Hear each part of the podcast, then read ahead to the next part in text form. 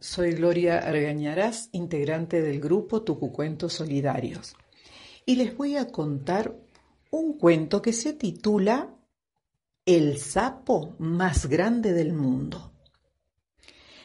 Había una vez un sapo como otro cualquiera, pero este quería ser gigante. Entonces pensó que si tomaba mucha agua, lo iba a lograr.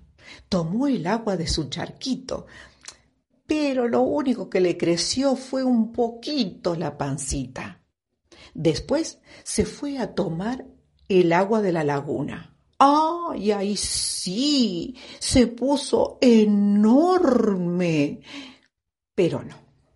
Él quería ser gigante. Entonces decidió tomar toda, toda el agua del río. ¡Ah! Y sí, se convirtió en un sapo gigante. Su cabeza casi tocaba el cielo. ¡Ah! Estaba tan contento. Ahora, los que no estaban contentos eran los otros animalitos, porque se habían quedado sin agua para tomar. Decidieron reunirse para ver cómo podían hacer para que el sapo abriera la boca y largara toda el agua. El lobo dijo, ¡Aú!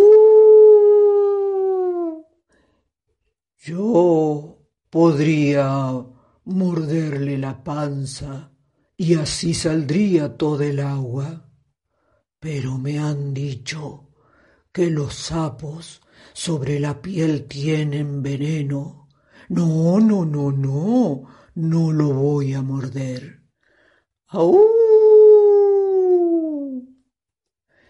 Y los otros animalitos comenzaron a discutir y a opinar hasta que de repente se escuchó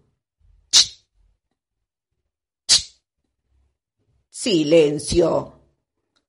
Era la señora lechuza, que dicen que es muy sabia e inteligente.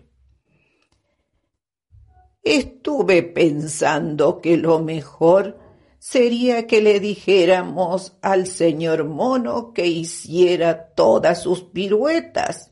De esa forma, el sapo se va a reír y va a abrir la boca y va a salir todo el agua. Llegó el señor mono, hizo todas las piruetas que él conocía, se iba de árbol en árbol, de rama en rama, daba vuelta para un lado, para el otro, todos lo aplaudían, pero el sapo no abría la boca. Los animalitos volvieron a preocuparse y a pensar, cuando de golpe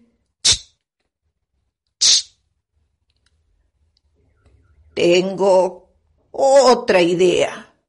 ¿Qué les parece si le decimos al señor loro que cuente los chistes más graciosos del mundo? Así el sapo se va a reír. Y llegó el loro, que contó unos chistes graciosísimos, todos se reían y el loro contaba un chiste y otro y otro y otro. ¡Ay! Se cansó tanto que al final se desmayó.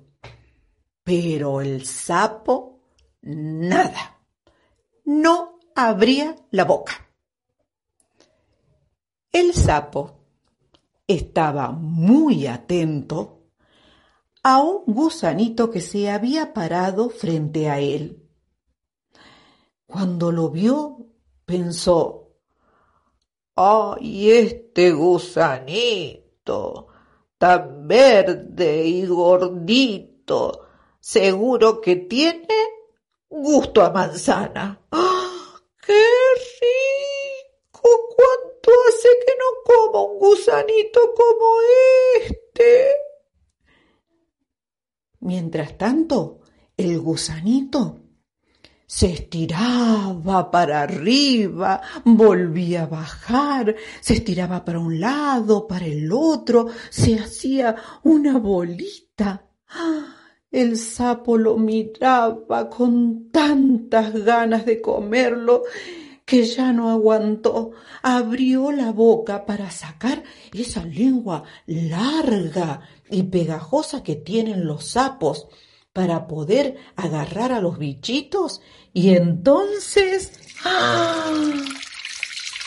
comenzó a salir toda el agua del sapo y así se fue llenando nuevamente el río, la laguna y hasta su propio charquito.